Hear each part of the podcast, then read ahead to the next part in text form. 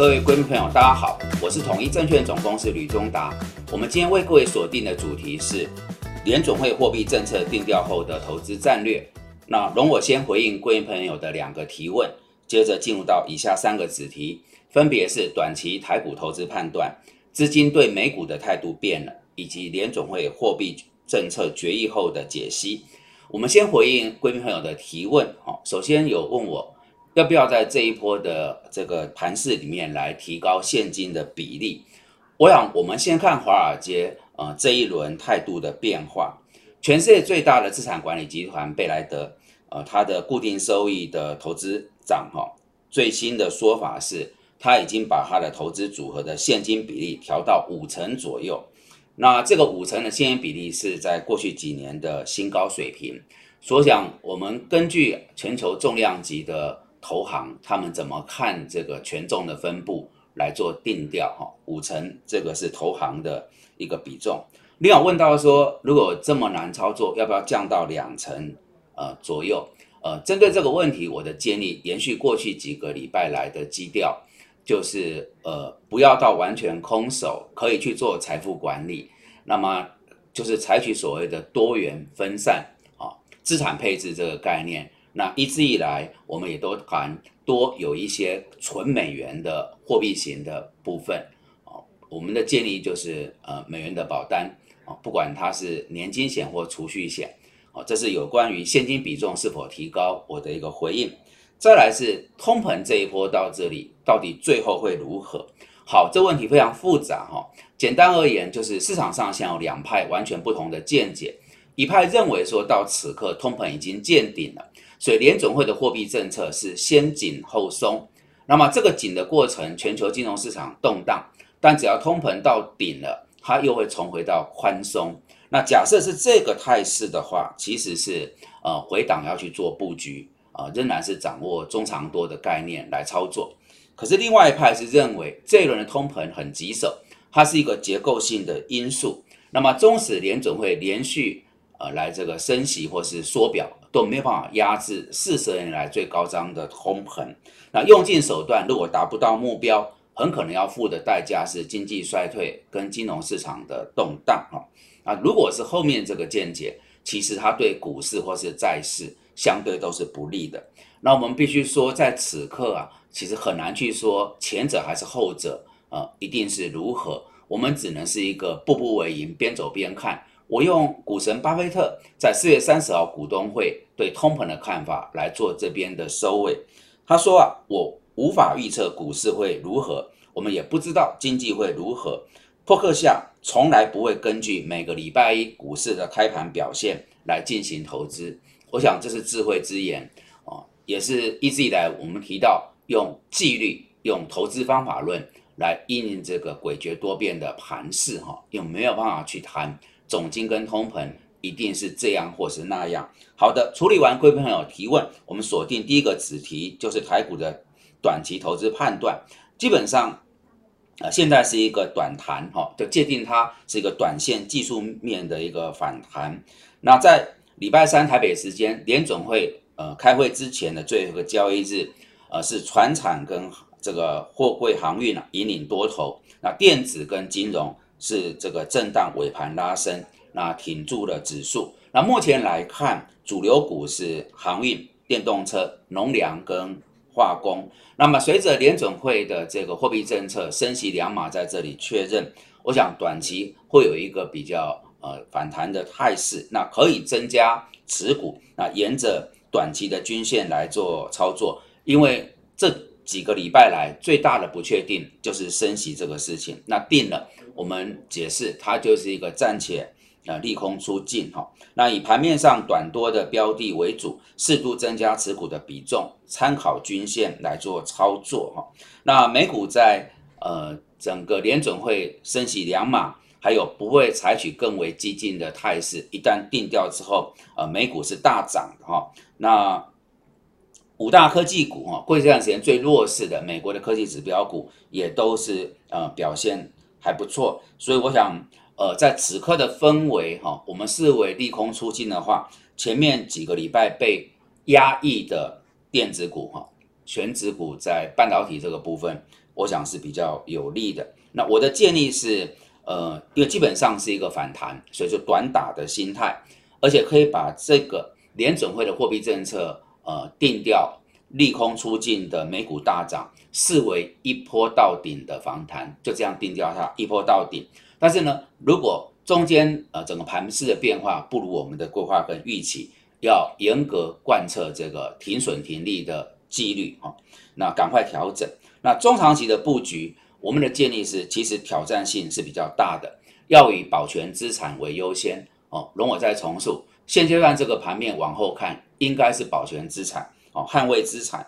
那这也就是我们还是要重复呃，多强化一些纯美元货币。的一个布局哈，加重这边的权重来应应中长期的盘面。好，第二个子题是资金对美股的态度变了。以下没有什么个人评论，全部都是根据事实跟统计资料。呃，从二零二就今年的四月以来啊，已经有两百六十亿美元呃从美国的股票型基金的 ETF 撤离。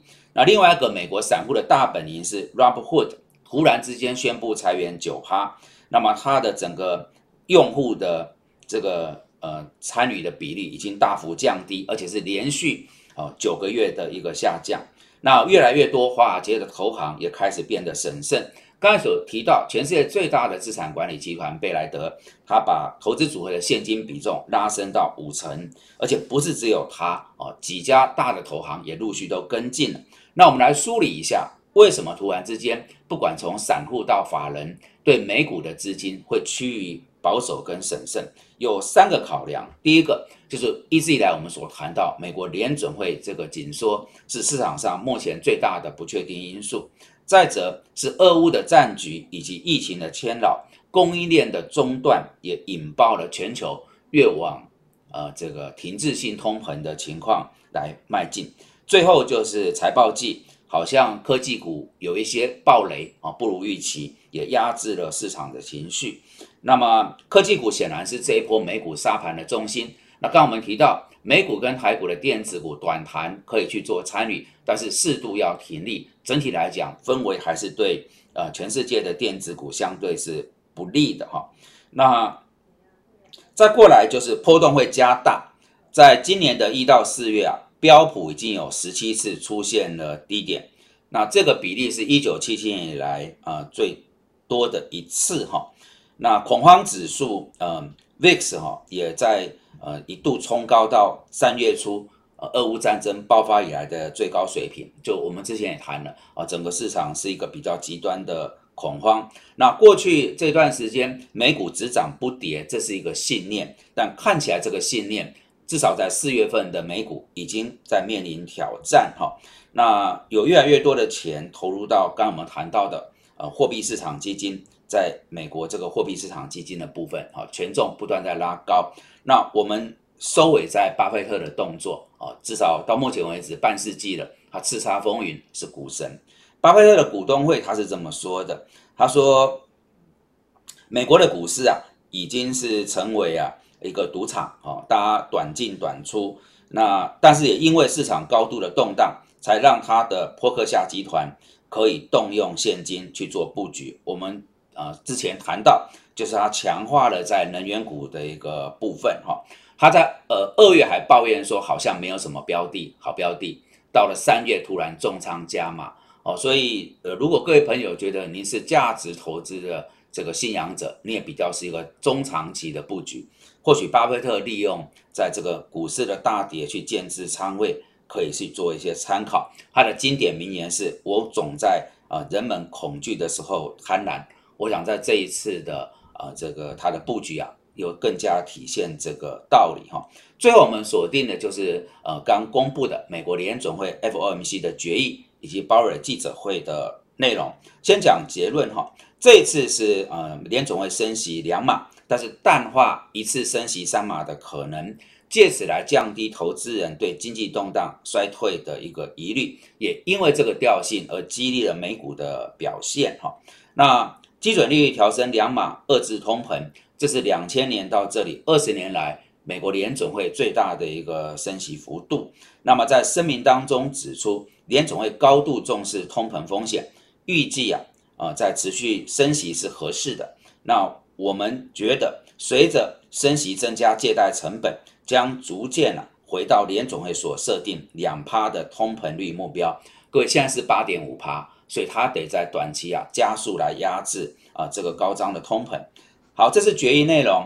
至于在记者会的部分，鲍尔是表示，啊，通膨率过高对人民的生活造成困扰，所以我们正在迅速采取行动来压低通膨。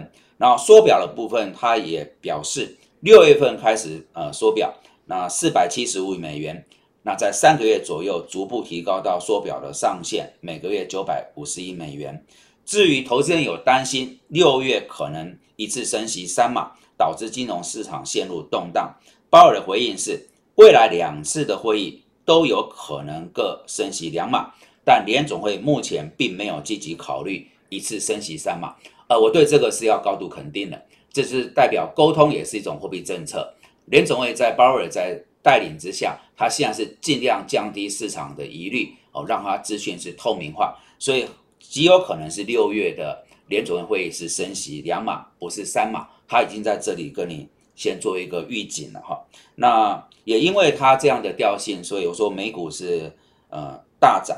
那不过最后有一个东西是疑虑，我还是讲一下，就是说呃它会采取各种措施来应应通膨，但不排除物价还有进一步上涨压力。主要是两个原因，第一个是俄乌战争的不确定性，另外一个是中国因为防控疫情所引发供应链的危机哈。好，那这大概是这一次有关 FOMC 决议的内容，还有鲍尔主席在记者会的一些讯息，呃，才刚发布哦，所以先简单谈这些讯息，后面会再安排专题，我们来更为细致的梳理这次决议跟记者会之后啊，对于投资策略该怎么来拟定。好的，以上是我们今天为各位所准备的报告内容。哦，如果大家觉得我们的讯息有助于投资判断或操作，敬请帮我们呃按赞、订阅、分享跟开启小铃铛，也非常感谢各位的参与。